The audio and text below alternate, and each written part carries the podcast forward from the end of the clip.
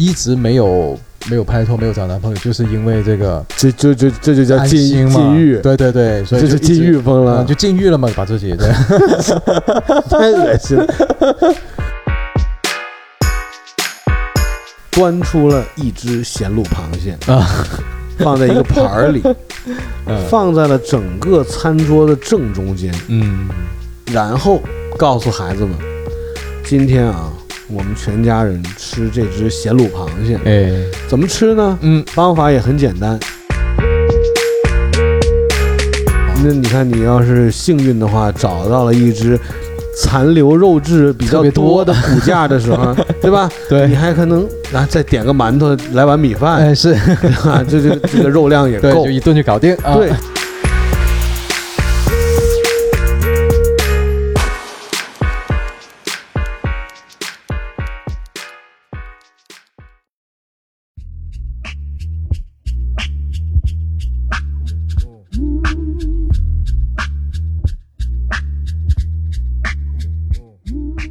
大家好，这里是色泽出品的《借酒行凶》，我是阿王。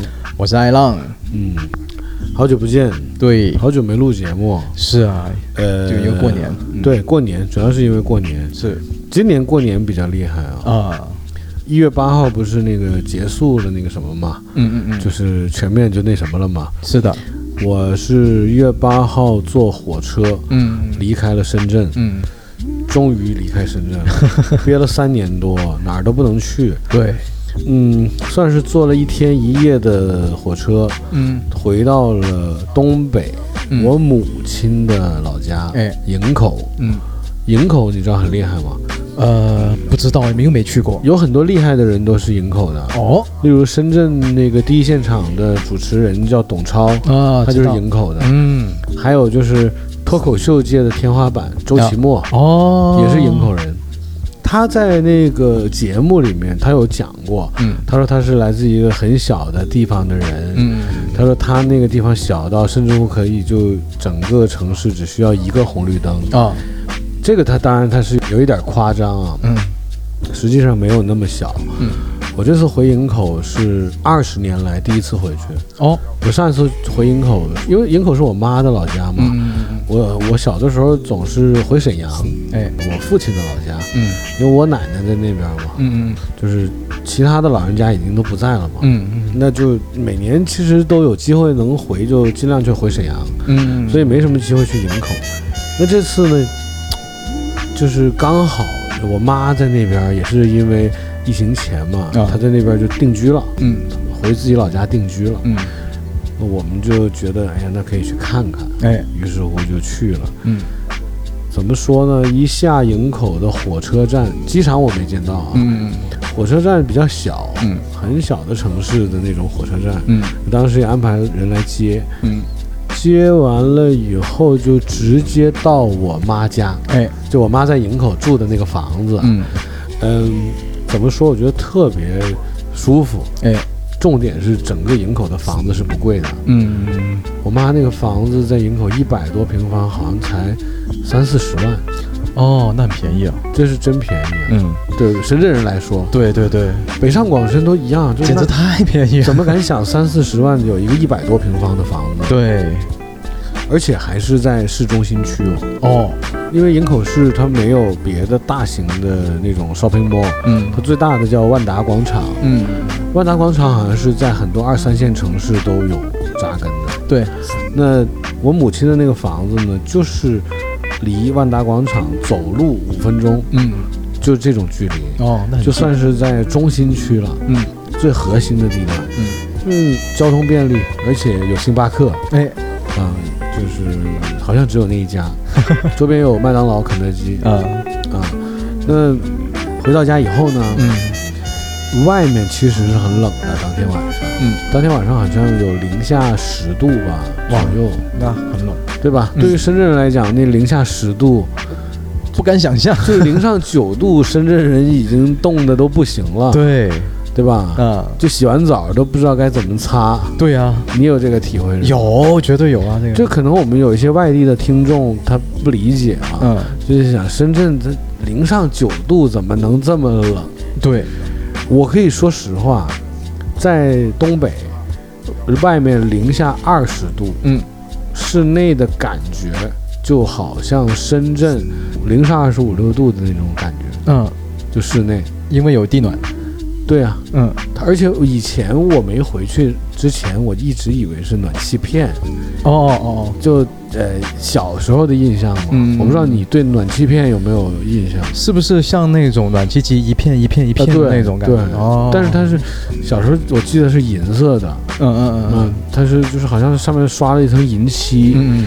而且那个东西是很烫的。嗯比方说，如果你有一杯热茶，嗯。你想让它保温，你可以放在那个暖气上，嗯真的。嗯。或者是比如说中午你吃剩的一些菜呀、煮鸡蛋呐、嗯。什么的，你觉得想加热一下，你可以放一会儿，嗯，但是它不是那么快，明白。但是它放一会儿它就热了。嗯，还有就是没洗干净的袜子 啊，不是不是 没洗干净，是洗完没干的袜子嗯，啊，也可以晾在那里。哎，那那那边不是特别干燥吗？实际上不放那里也也很容易干。不是啊，它那你放那儿就更快了嘛。哦，那也对对对对，是啊，万一在家里就就烘干机的原理了。对，一家啊三口就一双袜子，嗯不就得着急洗换，对啊，是，然后那个出门了，这个赶紧干了没有？干了，赶快上脚，对不对？对对对对，那个时候嘛，嗯那这次回去就体会到了什么叫地暖了。嗯，你看啊，我现在直接问你啊，你没有体会过地暖，没有？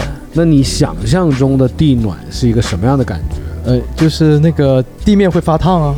其实地面完全不烫，哦，它那个地面呢是，呃，整体均匀受热的一个状态。嗯它不像说你感觉踩这儿是热的，踩这儿是凉的。嗯那由于它均匀受热呢，你是体会不到它热的，嗯，它是一个很平均的温度。哦，懂了懂了，你踩在哪个位置都是都一样的，都是那样的温啊，度，明白。所以它会让整个房间里保持在那样的一个温度里。嗯但是你不觉得它是一个发热的东西，嗯，你走在上面你就觉得它是一个常温的东西，哦，明白了明白了，没有任何感觉。懂。所以觉得地暖的威力就在于，它可以不存在，嗯但是它真的存在，嗯，而且它存在的必要很重要。哎我们在室内就穿短袖，嗯但是出门儿，哇，要穿羽绒服，嗯。要围巾，要戴耳罩，哎要罩着自己的耳朵，嗯嗯因为太冷了，那个耳朵感觉就是随时一碰就会碎的感觉，嗯，而且会冻到很疼。冻伤了会。另外呢就得戴帽子，明白。一定得戴帽子，嗯。不管你有头发没头发，嗯。你那个头顶你是很冷的，嗯。你必须把脑袋扣个帽子，嗯。而且要戴手套。嗯如果你不戴手套呢，你走在街上，你手就根本不敢从袖子里伸出来。嗯那如果说那天有一天天冷，我去买菜嘛，啊那那天没戴手套，嗯我就这么徒手拎着那那兜菜，嗯哇，在冷风中那个手指头就像要掉了一样的 啊明。白懂。就这个就是东北的室内室外，嗯那南方那就不用讲了，一到冬天都冻得跟山什么似的。因为湿冷啊，就是就是入骨的那种冷嘛，就就跟那边有点。因为南方就就是大不了家里有个浴霸，哎对，就是所谓的洗手间，对有个小太阳照热一下我们。是实际上有的家还没有，嗯对吧？像你住那儿就没有。没有那我想问，最冷那几天你在深圳怎么洗澡的？呃。就在脱衣服的那瞬间，先把那个热水先打开，嗯，就让整个那个呃冲凉房充满了那个蒸汽，水蒸气，对水蒸气，然后再脱衣服再洗，其实还好。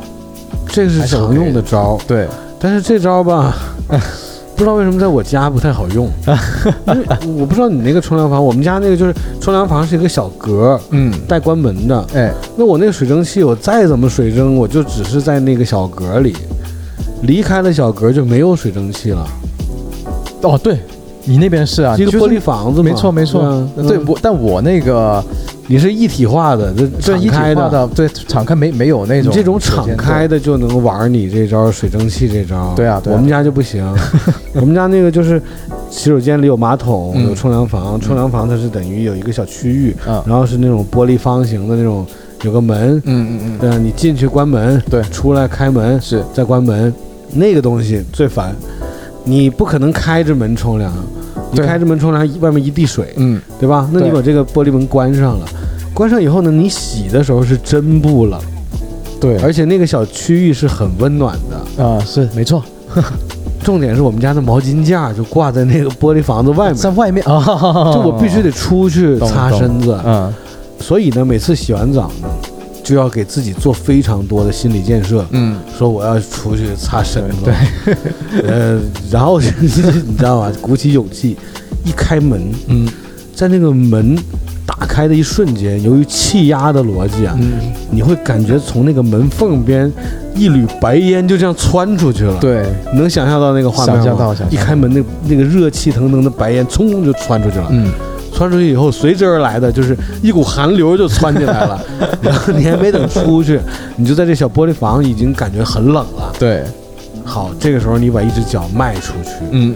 整个洗手间的地板是晶石冰凉的，对，一踩下去，然后就不得不得不得，就这种感觉，然后赶紧拿毛巾，拿毛巾的过程你必须得快，但是呢，动作还不能大。对，因为你动作一大，那毛巾一抖这一起风哦，对一下一股子冷风，哇，你更是一身鸡皮。嗯嗯，所以这个动作啊，快且幅度要小，嗯，赶紧拿过来以后呢，先拍后背，嗯，因为后背全是水，那就得小动作的一抖开这个毛巾，罩住自己的后背，对，哎，感觉好一点儿了啊。是，但是实际上，身体的大面积的部位还是在外面裸露着的。，对的，那这个时候就要开始自己骗自己了，嗯。就自己给自己洗脑，嗯，说其实你并不冷，对，没事儿，熬得过去，没事儿，你擦完了，等会儿就不冷了。嗯。完了就开始擦，赶紧擦，把身上的水擦完了以后呢，似乎没那么冷了。对，但是这个时候，你恍然发现没拿内裤，进去的时候没做好这个准备，哎，那怎么办？你只能从洗手间探个脑袋出来，嗯冲出去看看外面有没有人。嗯啊？哦，没有外人啊，可以，嗯赶紧冲到那个你放内裤的那个柜桶那个位置，嗯，衣柜下面有一个抽屉嘛，对，一拉开，嗯赶紧挑啊！啊 这个时候就不能挑花色了，啊是，对，你说蓝的好，灰的好，不能考虑了，对对对，就哪个顺手就来哪个，赶快拿起来嗯。套上，套上以后内裤是穿了，啊，上身还是半裸呀，对呀，冷啊！嗯。这个时候你就发现，T 恤你没准备好，啊，有的人可能是睡衣啊，啊，那赶紧再冲去衣柜里面找 T 恤，嗯，万一合适的 T 恤你没找到，你还得再等一会儿。对，但找到了，赶快一套上，这个时候就好很多了。嗯，你再套个裤子，暖了，反正就第一时间的研究是不是钻被窝了。哎，问题在于，当天冷的时候，嗯。你原本你人已经冻得都已经不行了，都快绝望了。嗯。你感觉最暖的地方一定是被窝，对，你刚一钻进去，哎，你就感觉自己掉冰窟窿里去了，真的就是特别冷，那个被的那个布面儿哎，接触到你的皮肤，哇，你就感觉像一张冰冷的 A4 纸压在了你身上一样，哎，哇，毫无温度是吧？对对对对，而且你感觉特别硬，特别凉，嗯。就那一瞬间你还得再熬，嗯，再熬那么一十来分钟吧，我估计。差不多。五，分十分吧，对，你终于成功的让自己的体温嗯。在这个被窝里产生了一个很温暖的一个环境了。对的对的，哎呀，这个时候你终于不敢乱动了，而且你感觉这一系列的操作啊，也算是有回报了。对，这就是深圳冬天洗完澡睡觉的一个画面。嗯，但是你家不是有暖气吗？你为什么把那个暖风机放到那个呃浴室里面呢？那就没那么我们家没有暖气啊，没有啊，没有，我们家一直没买起这个东西。暖气那是奢侈品了啊，对对对吧？对的对的对那的，说说回东北啊，啊在营口地暖啊，嗯那个屋里都特别暖。暖了以后呢，到东北了，嗯我就发现东北人民很热情，嗯就是我妈那边的很多亲戚啊、朋友啊，有的都是没见过的，嗯，他们就要排队请吃饭，哦，就沟通啊，必须吃饭。嗯他们那边人特别讲礼数。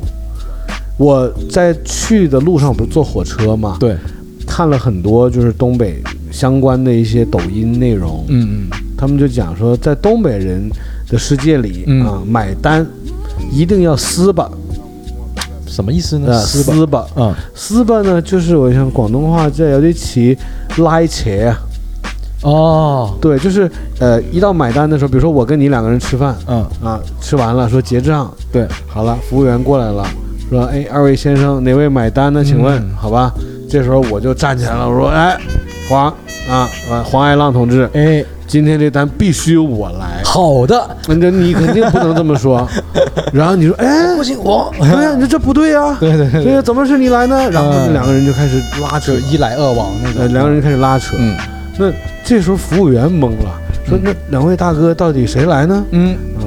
我开始掏钱，哎，你开始摸包，就拦着你的手，别，还没到，还没到啊，先是先各自做掏钱状。嗯，你东西没拿出来，你拦我手干嘛？那是对我摸我自己兜，你还拦吗？对不对对对对对我先掏兜，你也掏兜。哎，这个第一个环节是比速度，嗯，看谁掏得快啊。。对，但是往往你会发现，在第一个环节，两个人在比速度、掏钱包的这个动作上，总是显得那么吃力。哎，哎，原因不明啊，没错，这是一个未解之谜。嗯，那么俩俩人就掏啊，哎，一顿掏，掏掏掏掏，终于哎掏出来了。嗯你看着，一定呢有一个人掏出来，另一个一定是紧随其后，嗯，咵他也掏出来了。对，不管是卡呀、手机扫码啊，还是钱，对吧？是的都掏出来了。嗯，掏出来之后呢，就进入第二个环节，嗯就是争夺这个买单权。嗯，啊，就跟服务人员讲啊，说那找我找我找我这儿扫我这个，对对对然后，不行不行，扫我这个。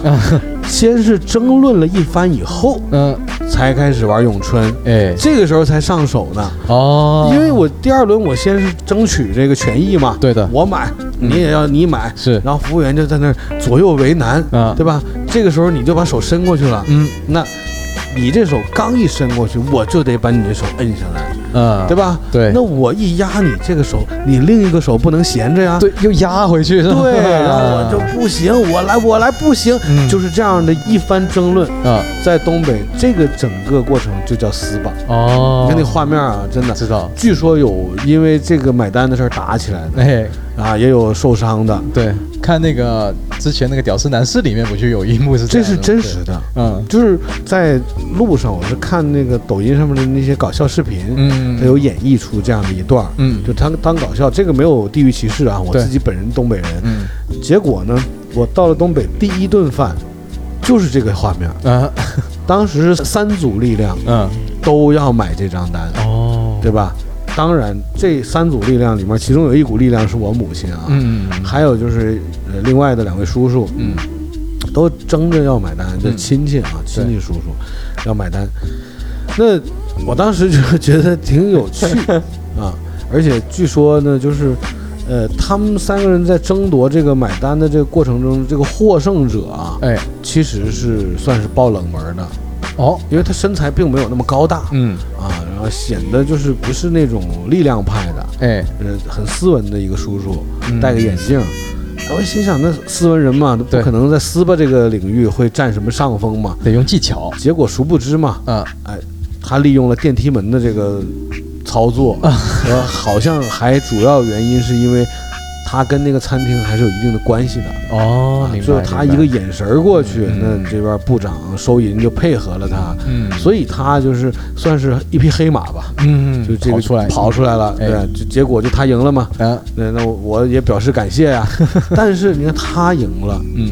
这个事儿只是今天的结果。嗯。那另外两个没赢的怎么办？嗯就第二三天呗。没错了，啊。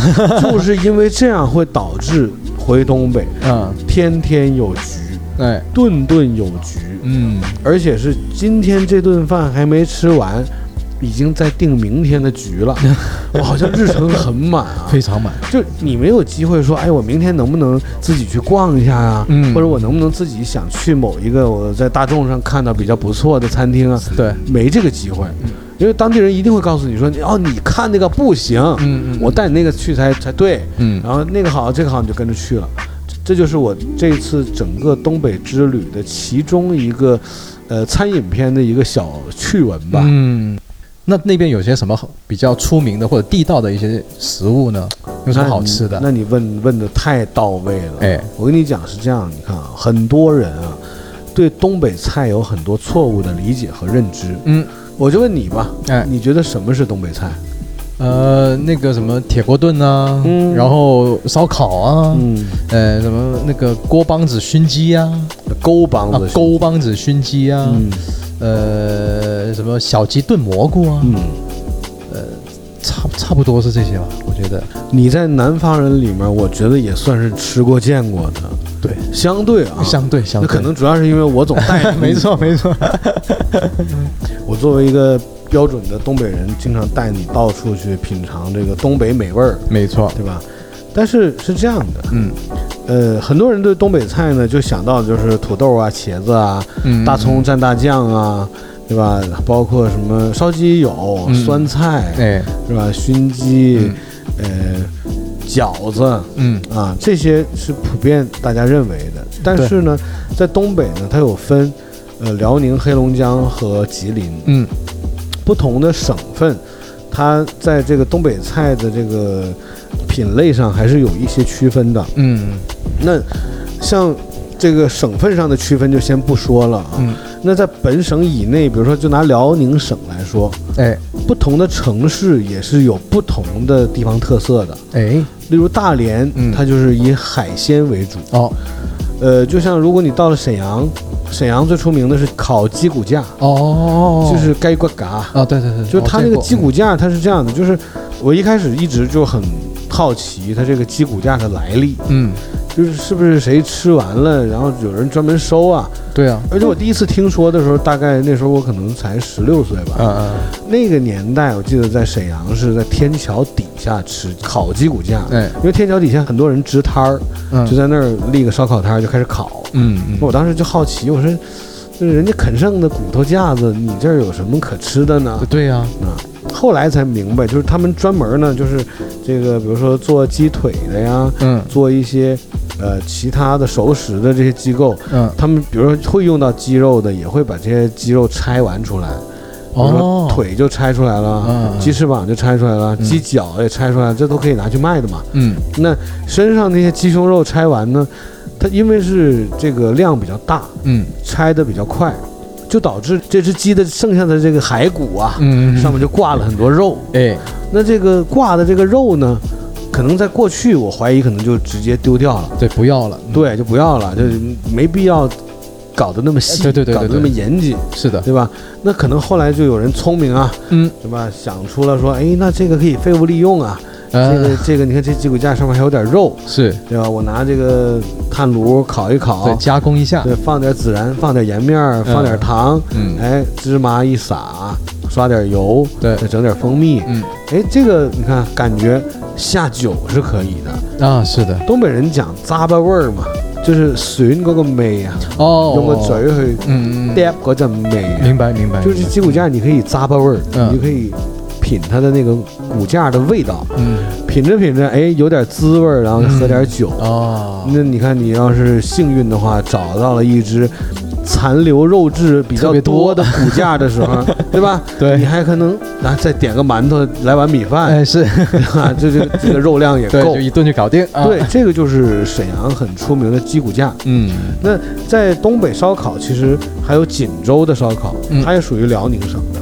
锦州人呢，他们是认为自己的烧烤是东北三省之冠，嗯，是最好的。哎，那反过来讲呢，到了黑龙江，哈尔滨人就认为他们的烧烤才是东北之最，嗯。对吧？吉林呢，当然他们也有他们自己的一套烧烤的态度，嗯，但这个东西我就觉得没有什么绝对的，嗯，就是大家爱吃什么吃什么。对，但是反过来讲，这个说到海鲜，嗯，那在整个东北呢，必须是大连哎，排第一。嗯嗯，那广东可能你吃海鲜想到了这个海南啊，潮汕啊，南方你会想到在啊潮汕、嗯，海南、广东、深圳，对对？吧？这些地方有海鲜。是，那大连呢，它是另外一种海域的海鲜，它的海鲜也不太一样。嗯我觉得它的那个海鲜的呃物产啊，嗯算是挺丰富的。嗯，大连，你看它那个大连鲍、哎，大连鲍鱼，是的，那深圳你也得吃大连鲍鱼啊，是的，对吧？它我觉得可能大连的海域还是好。还有海参，对啊，大连海参那都很出名的嘛。对。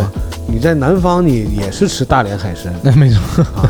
那你看大连是挨着沈阳，嗯。沈阳就没有这么多海鲜，嗯但沈阳呢，因为有这个便利条件嘛，嗯。沈阳就可以从大连进很多海参，所以在沈阳如果请人吃饭呢，有一道菜是必点的，嗯。就是葱烧海参，哦，因为这个显得高档，对对对贵。是。然后呢，大葱红烧海参段儿，嗯。再勾个芡，淋点汁儿，嗯。这个配大米饭喝酒都是可以一流。啊，味道很浓烈，是。就是酱汁儿也是很粘稠啊。嗯。这个就是呃大连的海鲜的特色。嗯，那为什么要提大连的海鲜特色呢？因为营口的海鲜更有特色，哎因为营口挨着渤海湾那边，嗯但是呢，它又跟辽河渡口又挨在一起。嗯辽河渡口呢，跟这个渤海湾又有一个海河交界处，哦。这个地方的河鲜和海鲜嗯。都特别不一般。就是所谓说的那个咸淡水的交界。哎，对，嗯。咸淡水交界，对，嗯嗯。南方其实也挺讲究这个啊。哎对的对的对的。营口就是搞这个的，嗯。所以它河鲜海鲜一应俱全。哦。那它的海鲜呢，又有一一种不一样的味道。嗯。它的河鲜呢，又显得特别野。哎。你看，你一般的河你长出来的河鲜是吧？小河蟹啊，嗯。小河鱼、小河虾这些都是纯种的，对的。就本土的血统纯正。嗯。但咱们来到营口啊，海河交界处的这些河鱼啊、嗯。河蟹、河虾，嗯。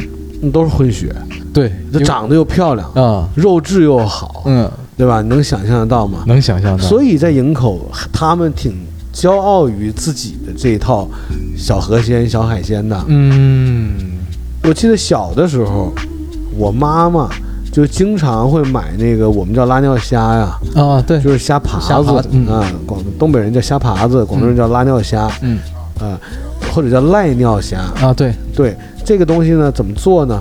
拿回去生腌，嗯但是以咸为主。嗯所以在东北，这个东西叫咸卤螃蟹、咸卤虾爬子、啊哦。咸卤虾，啊就这三种都是很多人吃的，都是家里都会做的。嗯。那咸卤虾爬子就是小时候我妈经常做的一道菜，是不是有点像那个潮汕那边的那种生腌？哎，就是那个感觉，嗯。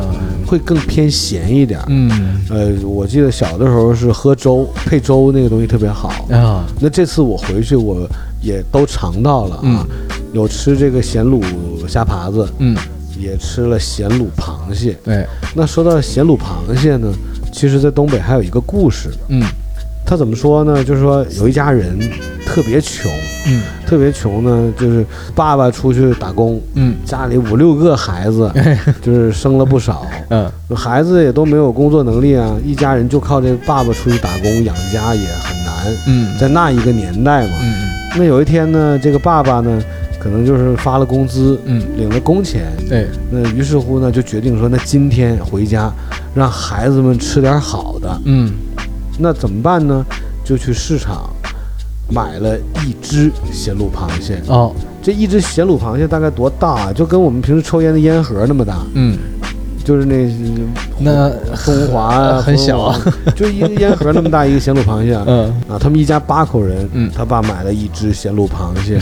那这时候你可能就会想了，那这个螃蟹他回去得怎么做呢？对呀那八个人怎么分呢？嗯对不对？我们都有常识啊。是就一般这螃蟹一个人吃都不太解饿呢。嗯他爸爸呢就把他这个就是这个咸卤螃蟹啊，嗯因为它很咸呐，哎他买回去了。嗯买回去之后呢，就告诉孩子们啊，嗯说今天晚上嗯我们吃点好的。哎 孩子们都很雀跃啊，说：“哎呀，那晚上吃什么呀，爸爸嗯？”说：“今天晚上吃咸卤螃蟹。哎哎，一听孩子说这个起劲儿啊，对哎那晚上多久都哎，螃蟹我想都都还没到饭点儿呢，都已经口水都流了美上了，哎个个都非常期待啊。对好了，到了吃饭的时间，嗯这时候爸爸呢，先在饭桌的正中间嗯。放下了一大盆白粥。哎。这白粥就也不是很粘稠那种啊，稀汤寡水，我们叫，嗯。就是米是米，水是水，嗯。重点里面多数是水啊，这么一盆白粥。嗯。孩子们一看，这第一道菜也不是咸卤螃蟹啊，嗯。呃，就白粥是吧？那这接着等吧。嗯。等了半天，他爸开始发碗筷子了，说：“哎，这也没有第二道菜啊，这干嘛呢？” 过了一会儿，他爸端出了一只咸卤螃蟹啊，放在一个盘儿里，嗯放在了整个餐桌的正中间，嗯然后告诉孩子们，今天啊，我们全家人吃这只咸卤螃蟹，哎怎么吃呢？嗯，方法也很简单，你看一眼 喝口粥，喝口粥，你看一眼 喝口粥，对吧？它很咸呐，是你不能看多了，对不对？对看多了它很咸，你看一眼就行，嗯看一眼喝一口粥。嗯孩子们一听，哎，那可以啊，对吧？你是望梅止渴，对吧？望咸卤螃蟹喝粥，解馋，对啊，那就开始吧。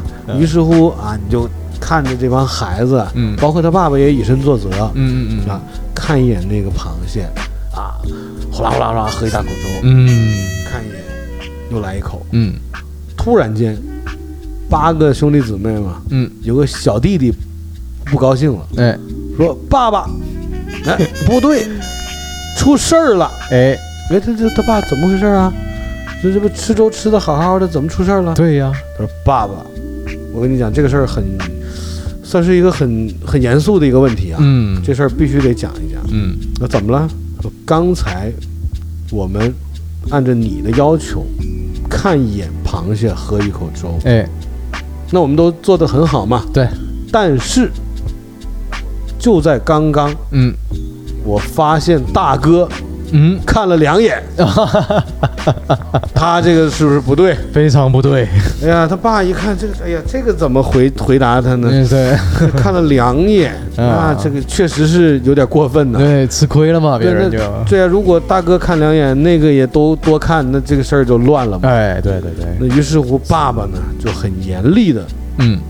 也很严肃的，跟在座的兄弟姐妹们说了，哎。说大哥的这个行为啊嗯。是不正确的，对，但是你们不用担心，嗯，他如果不怕咸的话，嗯。就让他看吧，他这么看多了容易齁着，嗯，他自己好自为之吧，嗯，不怕咸让他看。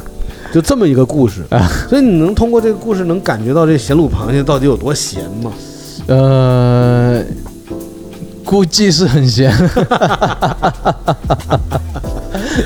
好吧，其实没有那么咸，哎。而且呢，说到这个咸卤螃蟹，咱们再说厚点儿啊。嗯嗯嗯。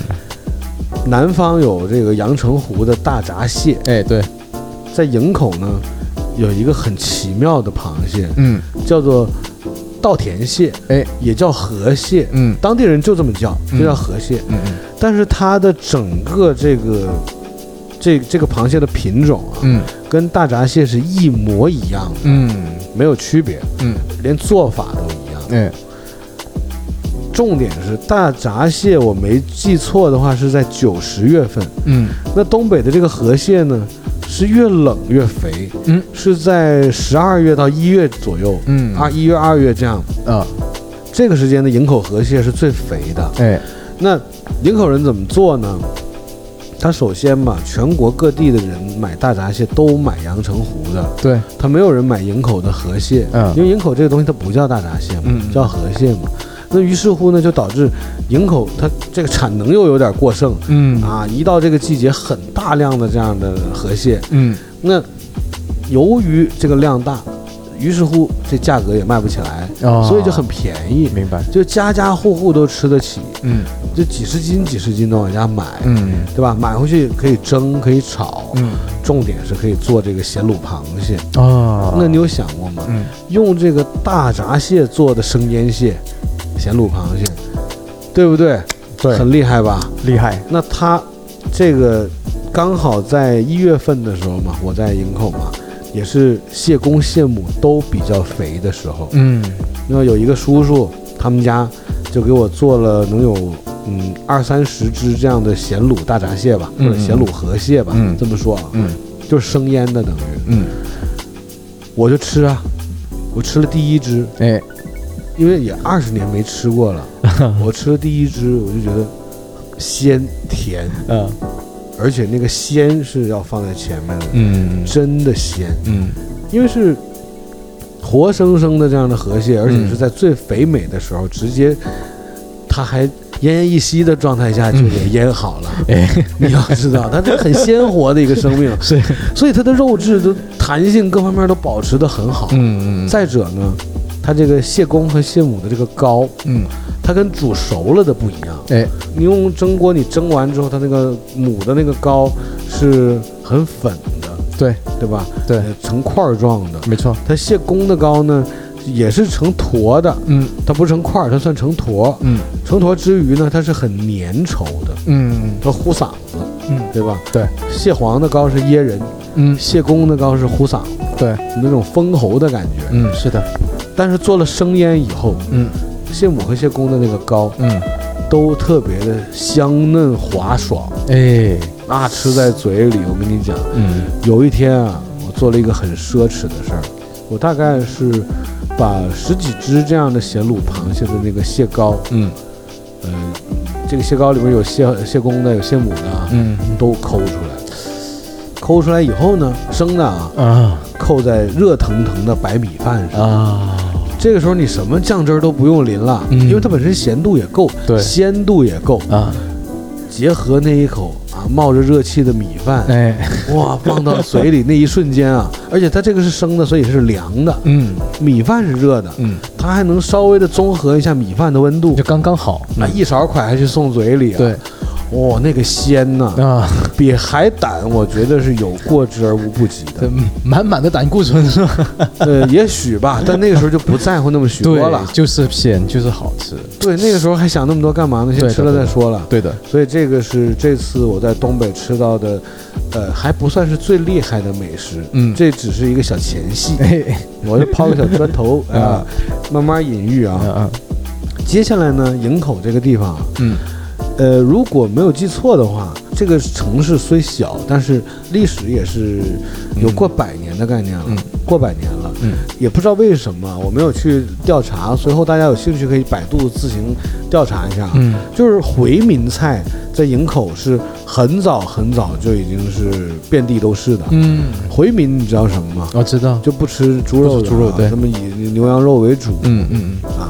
那回民馆儿，这个叫回民饭馆儿、嗯。回民餐厅非常多。嗯。那回民餐馆呢，最厉害的是什么呢？烤羊肉串儿、嗯。烤羊腿、烤羊排、嗯。羊汤、嗯。羊肉汤、哎。羊杂汤，嗯，然后炒羊肝儿、炒羊心、炒羊眼，哎呃，包括羊肉馅儿的烧麦。嗯这个羊肉馅儿的烧麦，其实很多广东人是不太了解的。嗯，广东人喝早茶是有烧麦的，对但广东的烧麦呢是一个小黄皮儿，对包着一个像小圆柱体的状态。对对的对的，那这圆柱体的那个馅儿呢，嗯是在那个这个烧麦的表面上直接露出来的，外哎没错露的。没错没错，呃等于边儿上和底部包了一层小黄皮儿，嗯。这个是广东的烧麦，是。可能是一个肉坨子，对猪呃肉挺多，嗯嗯。对吧？那东北回民的羊肉馅儿烧麦，当然也有牛肉馅儿啊，哎。但是唯独没有猪肉馅儿烧麦。这你去走遍全国它没有，你不用说我要找猪肉馅儿烧麦，哎有，广东早茶就是猪肉馅儿烧麦。哎是。对，那这个这个羊肉馅儿烧麦呢，它的样子啊，其实很像小笼包，哎对体积也差不多。没错，它其实也是不封口的，嗯它那个就在顶端的时候啊，嗯它不是把它捏合在一起，像包子一样，对它是有一定的空间透点气，哦有个小眼儿，你能嗯看见里面有肉。嗯那它的顶端那一坨皮吧，嗯它是上面沾了很多干粉面，嗯嗯底下呢又是那种薄皮儿，嗯。一吃起来呢，它整个口感上啊，就拿这烧麦来讲，嗯。它是分三四段的口感。那这烧麦呢，也是热气腾腾刚出锅啊，对。旁边扎个眼儿，嗯。那羊汤就流出来了，嗯。非常香，非常鲜，嗯。而且里面也是满满满登登的羊肉。嗯。因为回民馆他们就是以吃这个为主，他们不太在乎说，那我少给你点羊肉，我馅儿做小点儿，哎不会，嗯。馅儿都很肥大，嗯。那一口咬下去，那我那一天刚好去了，呃，当地最有名的一家店嗯。啊，就是喝羊汤吃烧麦的一个烧麦馆。当时我前面隔了两桌，最前面那一桌嗯。三个男孩儿，这三个男孩进去，每人点了一碗羊汤，嗯然后是点了九十个烧麦，那么多？啊，三个男孩吃了九十颗烧麦，哇挺大一颗的哦，挺大一颗。对啊，一颗烧麦大概多大？跟哎，其实就跟我们那喝那罐装饮料的那个罐面儿对。的直径差不多，对啊，对啊对啊对啊，差不多那么大，啊，三个嗯感觉就是十六七八那种感觉吧，嗯嗯。能正长身体吧，一人三十个嘛。我是点了二十个烧麦，哎，我只吃了九个，我，我实在吃不下去了，就已经很饱了。嗯然后重点是他们家的烤羊排啊，嗯那简直是一绝。嗯怎么个绝法啊？我们在广东也经常见到这烤羊排啊，对吧？对啊，没什么大不了，嘛。没错，它那个烤羊排，它那个表面上啊，嗯好像涂了一层白色的脆霜，嗯嗯，这个霜是有味道的，嗯就但是它的视觉效果是霜。嗯你一咬下去，它那个外面包的那层霜啊，嗯。它不是包的很厚，你能看到肉的纹理的，嗯，就包了一层霜，但你能看到肉的纹理。对。薄薄的啊，你一咬下去，你就感觉外面特别薄脆的一层东西被你咬开了，嗯。然后随着你的牙齿继续渗透到那个羊排的肉质里面的时候啊，你感觉你好像破冰了一样，哎，把那个非常薄脆的那一层白霜咬碎了以后，下面的肉质嗯。香嫩多汁，嗯。那个肉别提多嫩了，哎，还是烤的，嗯。哎，那个肉特别特别嫩。我点了一份儿，吃了能有两三块儿吧。嗯。我想着第二天还要去，后来人老板告诉我说，明天就不提供羊排了，哦。因为当时马上就过年了。嘛。哦，对对对，他整个过年期间他都没开，嗯。我就去了一次。嗯，如果他过年期间也开的话，我肯定要去天天继续去，吃他那羊排，嗯特别不一般。嗯。那这个馆子我觉得也是很棒的。嗯，那接着还说点吗？还我已经满口口水了，但你还可以再来一点，对。再来点啊。再来点啊，再者就是什么呢？嗯。我妈妈在我这次回去之前，嗯。就跟我说了，说你知道吗？营口的大飞蟹，嗯，飞是飞翔的飞啊，嗯，营口大飞蟹那是最出名的。哎，你要是来了，我一定要让你尝尝营口的大飞蟹。嗯嗯那你看大飞蟹，就是听起来就是它感觉是吧，像会飞一样。对其实大飞蟹不飞，啊它只是说它长得很张扬跋扈，啊，身体特别宽，很大一只，呃，一只像我们成年男性手掌摊开了这么大吧。嗯，姚明那个例外啊，啊，就是 正常人吧，哎，就这么大。你看我这手手掌这么大、啊，对，对，很大，就这么大一只。嗯呃，也是在过年期间是最肥美的一个时期，嗯就这么大一只，已经有一斤多了。嗯那你知道它的售价吗？当时我去买的时候啊，我妈妈带我去买的嘛。嗯嗯呃，它当时是左边池子是大飞蟹，嗯，活蹦乱跳的。哎右边那个池子里面都是澳洲龙虾哎，啊。后来一问说，澳龙多少钱一斤呢？嗯两百八十块钱一斤。嗯那这个大飞蟹多少钱一斤呢？嗯，三百，我就比龙虾还还贵。贵啊，我妈也是想着儿子这么久也没来了，对对对对，直接来要六个，六只半打呀！哎呀，就这六只大飞蟹买了将近小两千块钱，哇哦，嗯但是真的也是一点没糟蹋，确实是好吃。嗯，它有点像潮州打冷里面的那个冻蟹，嗯。也就是肉蟹吧。嗯对，肉是很嫩、很甜，而且很肥，嗯。就是那壳你一敲碎了，里面不是一个小细柳，而是很粗壮的肉。嗯嗯。蟹膏也非常多，嗯，那蒸完了之后，从中间一破开，哎，哇，你就吃吧，真的就正常成年人吃三个也就动不了了，就很饱了。哇，很多嘛，对那么大一只，这大飞蟹，所以得值得一提嘛。哎，那剩下的其实就不用再多介绍了，例如什么，呃，朝鲜人做的烧烤啊，嗯冷，面呐、对，烤肉啊，但是吃冷面嗯一定要去东北，啊，只有东北的冷面才叫冷面，比较正宗，正宗啊。哎，我们这次去那边物价也不算很贵嘛，嗯。点了一个大碗的冷面，嗯，九块钱，对吧？你在深圳不得二十五起步吗？对，而且百分之百不好吃。是肉又少，啊！对啊，这个冷面也是一绝。嗯。但是我就觉得嗯营口的烧烤我有点受不了，哎。他们特别愿意放糖，比比较甜。呃，炒菜也愿意放糖，哦，整个营口炒菜、烧烤什么嗯。就大量的放糖，嗯。而且盐也没少放，嗯。但是它糖要放了多以后呢，确实是很鲜。嗯，其实你吃的很咸，自己还不是很感觉得到，对对对，所以我回去将近二十天吧，嗯，胖了十斤。对，现在我已经努力的减下来六斤了，哎，对吧？很努力，回来拼命减肥。那个虚胖应该。是，但它不是虚胖，它其实是这样的，在那边吃的东西高盐、高油、高糖，嗯，而且水喝的少，总喝酒，哎，好多顿饭都要喝酒，是，而且喝的都是烈酒，嗯嗯，所以人是很容易水肿的。嗯那水肿也有一部分是来自于虚胖吧，对的，那实际上也真是胖了。嗯嗯。老家的菜很好吃嘛，对，嗯。然后这次我还回去滑了雪，我我我去滑雪那天你知道吗？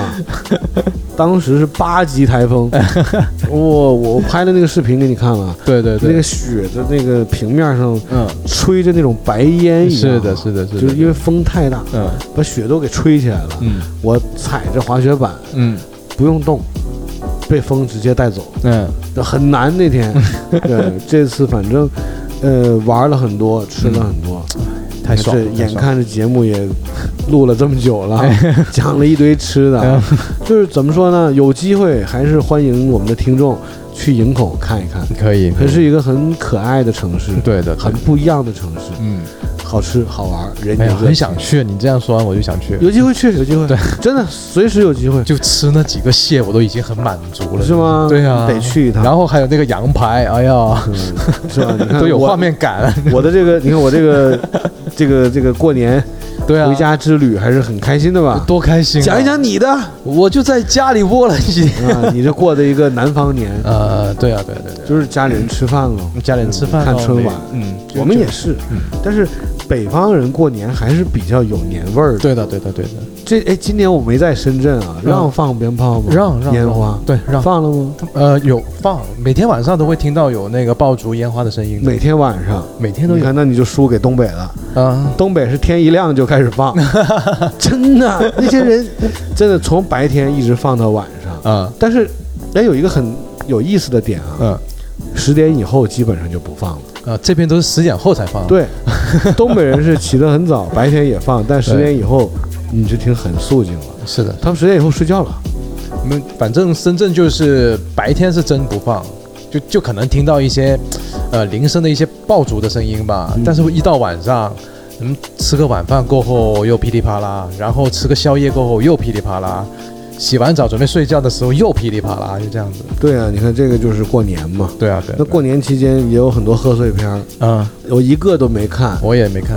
嗯，因为主要是人多，哎，一打开想购票，一看都坐满了，对我也不能坐那个出口那位置啊。是 就是今年真的是跟过去三年很不一样啊，非常不一样。电影院没有位置了，嗯，出去吃饭也是人多，是的，现在坐地铁人也多，开车路面人也多，嗯，都不知道该怎么办。哪。都是人。但是我没去院线看电影，我是在呃过年期间看了几集《三体》，嗯。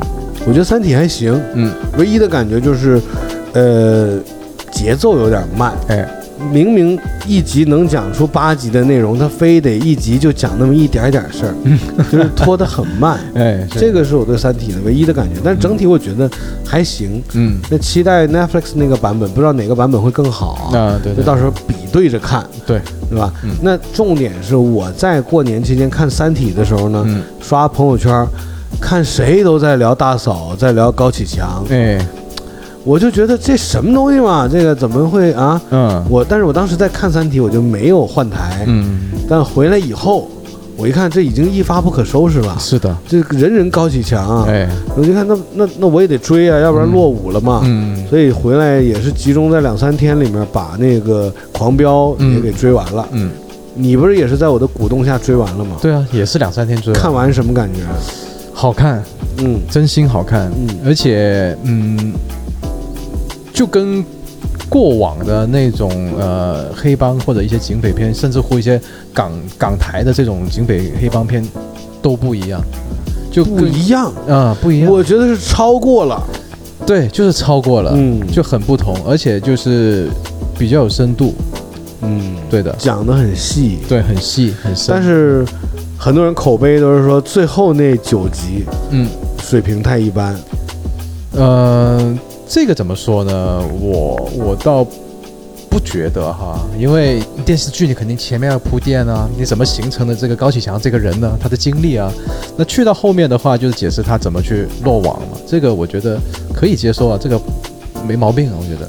但是我听说就是也是因为删减了不少。啊，对，我是看那个呃文章说的，本身是有四十三集的，由于某某一些片段是过不了审，所以就是导演是剪过了，所以就变成三十九集。对啊，你想想，无端端没了四集，对啊，就有很多细节，其实我觉得后面没交代的太透，嗯就是大概其就说就这样了啊。啊，是的，是的，是的，这个我觉得是美中不足。嗯但怎么说呢？我在里面最喜欢的角色，我要说不是高启强，你信吗？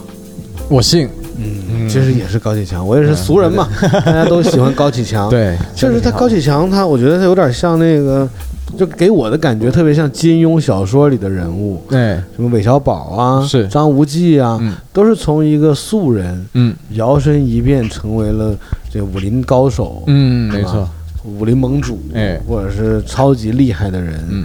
其实高启强，我觉得引起观众这么多共鸣的点，也因为他一开始出身就是个卖鱼的，嗯，后来就是通过看这个《孙子兵法》哎红楼梦》，是。还有安心给他写了好几本书，对，就看完那几本书就厉害了。是的，所以好像这几本书现在也卖断了，嗯，我也买了，啊，你也买了？嗯我啊？买了《孙子兵法》的漫画高速理解版，哎，还有这个三十六计，嗯。呃，漫画嗯。快速学会版，啊，哎，就是怎么说也是受剧集影响嘛。对的对的，啊，听说挺多女性观众看完这片儿都要买爱马仕嘛，就受大嫂影响嘛，哎是吧？好像卡地亚戒指也曝光了。嗯呃嗯，也我我身边也看到挺多这个卖戒指的朋友是拿大哥出来带货，啊，说你看高启强同款戒指啊，是吧？是这个挺有意思的。是的，但我吐槽一下，嗯我不太喜欢那个儿子那个大的那个演员，就大嫂那儿子。啊，没错，就中国那么多男演员，就就非得挑一个那样的吗？就我没说哪样啊，嗯我就觉得这样不对。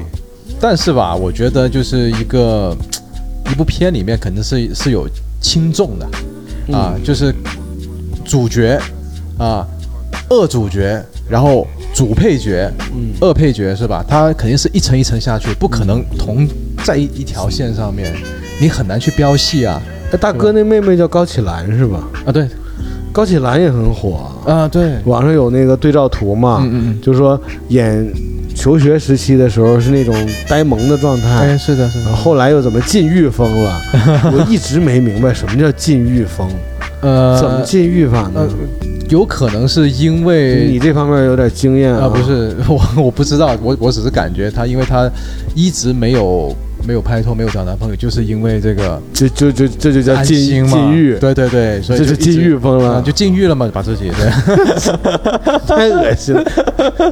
不是，就是反正他的那个妆容，好像我看小红书上很多人分享，嗯嗯嗯，对，对，还有那个小虎、小龙，嗯，嗯，那个那那个呃，哥哥是小小小龙，虎吧？小龙哥哥不是小龙吗？小小龙啊，，小虎，然后小虎，小虎，小虎哥哥，小虎到底哥，哥是龙还是虎啊？我忘了，就是那个，反正那哥哥吧，那这就对了嘛，你看这个啊，主角肯定记得嘛，嗯对，反正他们俩这龙虎搞混，对对对对对对，可能弟弟是龙吧？弟弟长得像龙，那有可能，哥哥长得像虎。那也有可能哈，那咱们就反正就哥哥吧，啊小龙小虎那哥哥。就就就无所谓了啊，对，那个那个那个人我是有点印象的。嗯，然后那个杀人，那个那个叫叫叫叫什么？啊莫，高级杀手。啊，嗯对，很神奇的一个杀手啊。是，就一开始在监狱里那种对这个黄翠翠的那种无奈，嗯。到出来以后摇身一变变成一个冷血杀手，是，而且做事儿干净利落。我。挺喜欢这个角色的，这个角色确实，我觉得是人物赋予了他很多。对的对的对，其实演员演很容易演，他对，你也能演出来，呃，未必啊，可能演不出那个感觉，就是没有表情的把一大爷推推下楼嘛。不是他那个，因为他那个眼神啊，你会你会看到他眼神里面的那种，就比方杀人时的那种冷漠，嗯，然后平时的那种无奈，嗯他眼中是有戏的，我觉得。果然是有戏看。对，那你你对莽村的那个太子爷是什么观点？也挺惟妙惟肖的。我觉得。那小伙长得挺有个性。啊，对对对，也有那个感觉，也有那个感觉。那他是他玩那个流氓那个劲儿挺像的，哎，是的，是有那种一身痞气的感觉，对，能看得出他有那个痞气，但是实际上他就莽就是冲、装横，装，对对对，就是会咬人的狗不会叫，哎哎，没错，他就是一个会叫的狗。没错，这个这个角色也挺像。但这个角色我是在那个那个有一个讲古董的那个，有一个古董局中局那个那个电影里，他有出演过。哎，他其实这小男孩演过挺多戏的，嗯，他戏算是好的，我觉得。哎，他不错，真的对错。，接下来你看就有说嘛，说那个孟德海的那个女儿孟玉，嗯嗯对吧？超长待机，嗯，哎。就从基本上第一集就有她，哎，我觉得长得挺好看的，好看啊，但不知道为什么就是好像好看的很很普通，好看的，不够特别，对，所以就大家记不住，就她没有嫂子那股劲儿，她没有那种内涵，嗯，就是他他这个角色他已经扮演的很好了，嗯，但是他的内心的那个戏出不来，就不像杀手阿莫或者那个莽村的那个太子爷一样，嗯，就是他们可以从内心的把那个东西散发出来，这个是差了一点。那你喜欢嫂子吗？其实嫂子这个是真好，这个演员真的不错，嗯其实我会认为，因为我我看那个文章里面说，其实有很多关于嫂子的某一些片段是被删减了，嗯。所以导致他其实这个角色呢有是有那么一点不完整的。但是你看啊，嗯。你以前最喜欢的电影里面一定是包括了《无间道》啊、嗯，《古惑仔》呀、对，《司徒行者》还是《使徒行使使徒行者使徒行者对。呀嗯，其实这些呃港台的这些影视作品里面都有嫂子，对，但我觉得没有一个嫂子能比得上这个嫂子的，嗯，演的很到位，非常到位，很有那种嫂子的感觉，没错，他是有那种无形中的那种就是霸气那种气场，嗯，就是你你连一个大哥，哎都会，哎呀，我还是会对他有点敬畏啊，或者是会害怕的嗯那种感觉。嗯嫂子是真不错，对对对对，就尤其是刚出场的时候，那个那种感觉是那种旧上海百乐门的那种发型，对，就那种弯来弯去的，对对对哎，那感觉很、很 OK。对，但我对那个香港黑社会大哥的扮演者，我真的觉得是太不像了。那个就真的真的是差了那么就是一丢丢了。，对啊，就是号称把嫂子给整死的就是他们。哎，对啊，对啊，对啊，对啊，这个演员，我就其实我觉得剧组当时真的就是应该随便在香港 TVB 里面找一个熟面孔的演员来演这个角色，就能一步到位。找林雪，林雪不行，林雪，林雪怕大家笑。对，但是其实很多港台艺人都很适合演这个大哥的角色。哎，是，对，包括你让这个演员去说一些，呃，不太标准的那个国国语啊，对吧？嗯肯定也是有那个感觉的。有有有嗯，好像说他在片儿里说自己是湖南人，啊，是他又不说湖南话，然后你说他说的是香港话，又不是香港话，又差那么一点对。吧？你说他是乐谱也不是，对的，对的，就是很怪，嗯感觉这个像嗯，反正这个角色我不太喜欢，而且他没有大哥那种感觉。他没有，他没有，对啊，他他可能会像大哥身边的某一个相对 OK 的一个骨干成员吧。啊，对他演这个还可以。哎，是的。